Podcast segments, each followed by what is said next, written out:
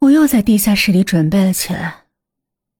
那两个活的，已经瘦得皮包骨了。爹原来一百五十斤重的人，早已经没有了人形，全身上下伤痕累累。多半是我不在时在胡咬的，舌头也被割了，不能说话。每一天我一进去，他就从喉咙里发出咕噜、咕噜的声。我一点也不觉得他可怜，反而觉得很解气。奶奶相对来说稍好一点，因为身体上没受伤，所以看着没那么惨，只是也瘦的脱了形。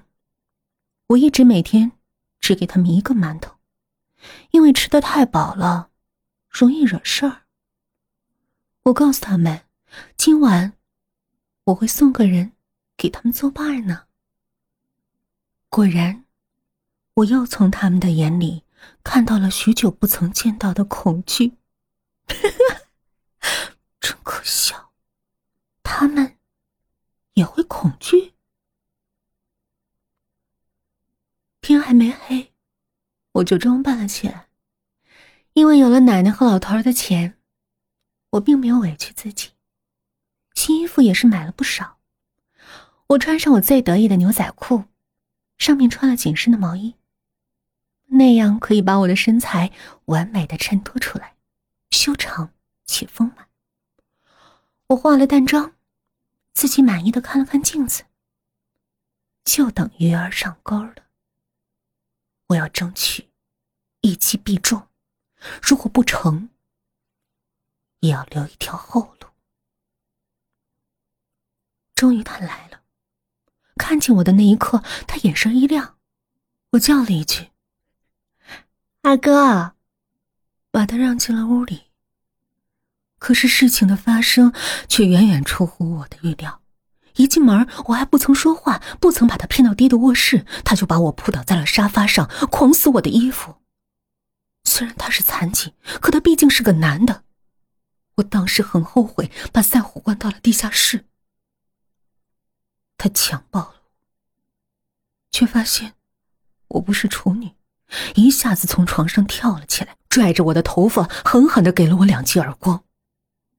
当时我就被他打得晕头转向。他问我为什么不是处女，我就一直哭，一直哭。我知道今天是不可能把他弄进地下室了，我只有把他稳住。在徐徐吐之。我说：“二哥，不是要在一起过日子的吗？怎么这么粗暴？”他看我这样，也没再打我，反而向我认错，说他太激动了，以后不会了。既然今天不能把他弄进去，只好再做打算。随后，他又和我温存了一番，我也温柔的对他说：“二哥，我现在还在上学，咱们的事儿你不能告诉别人啊。”他说可以，可要求我不能考大学，高中一毕业就结婚。为了稳住他，我一一答应。天快亮的时候，他走了。我去地下室放出了赛虎。在地下室里，爹和奶奶一直看着我的身后，发现没人，长出了一口气。我告诉他们，今天没成，可是我迟早会把他弄下来的。他们的表情很奇怪，我没理他们，我上学去了。随后的一些日子里。黄二并没有放过我，隔三差五的碰见我，就是要把赛虎吃掉。我知道，没了赛虎，他可以肆无忌惮的出入我家。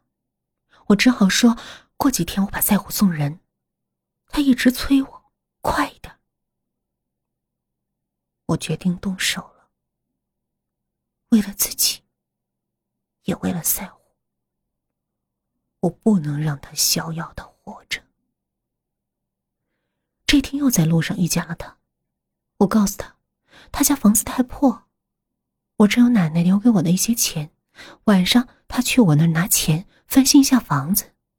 我马上高二了，一毕业我们就可以在新房里结婚了。他听了很高兴，忙问我有多少钱。我说七万多一点。他一下就兴奋起来。可能长这么大，他都没见过多少钱。我告诉他不要告诉别人，免得以后人家说拿女人的钱盖房子。晚上十点来我家拿，赛虎已经送人了，他不必敲门，直接进来就行。他听了以后连连点头，说完我就走了。我还要好好准备，好好准备招待他呢。十点整，只听见大门吱呀一声，我知道他来了。一进门还是和上次一样，把我扑倒在沙发上。不过这次我没反抗。我知道，一会儿就是他的死期了。我尽力的温柔，希望能稳住他。很快，他就完事儿了，伸手问我要钱。我说在我爹房里。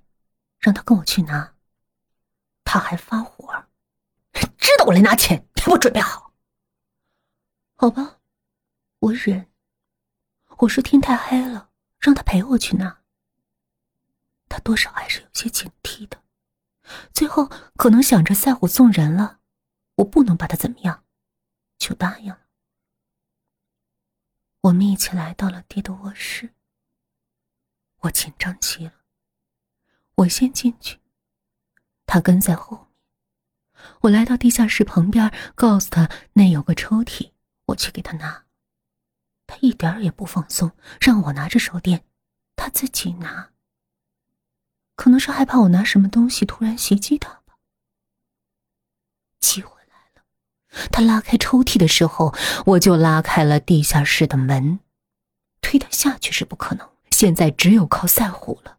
只见赛虎像一道闪电一样把他扑倒在地，他以为我把赛虎送人了，满脸的不相信，爬起来就想跑。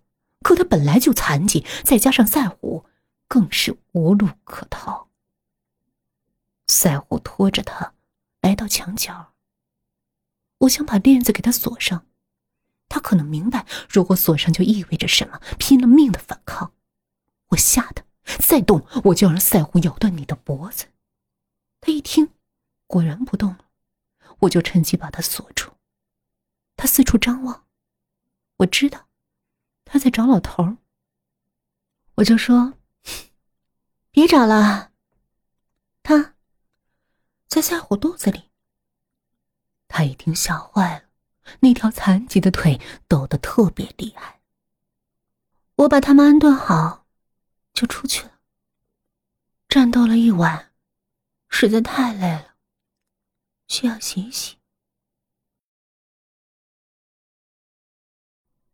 每一个刚进来的人都一样，黄二也是大声的叫嚣着说要去告发我，还说我忘恩负义。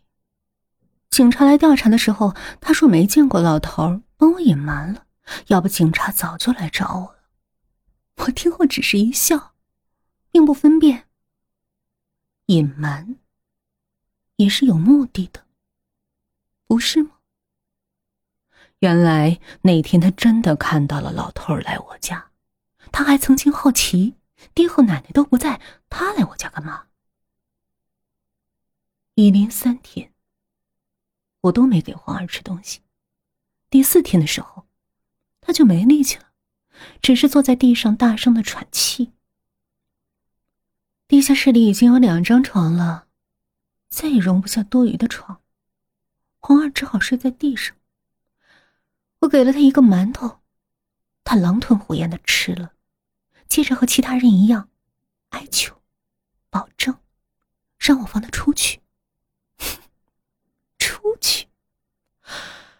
我冷笑着要走，他一下抱着我的腿，想要继续求我。赛虎以为他要伤害我。一口咬住他的左手，撕下一块皮，血顿时就流了出来。他吓坏了，就松了手。我带着赛虎出了地下室。现在还不是收拾他的时候。村里又丢了一个人，能不惊动警察吗？事实证明，我多虑。没人发现黄二失踪了，直到半个月后收电费的人找不到他，大家才发现好久没见到黄二了。而这半个月，我早已经准备好一切。首先是让黄二写了十几封信，大意是说出去打工了，等混出个人样再回来。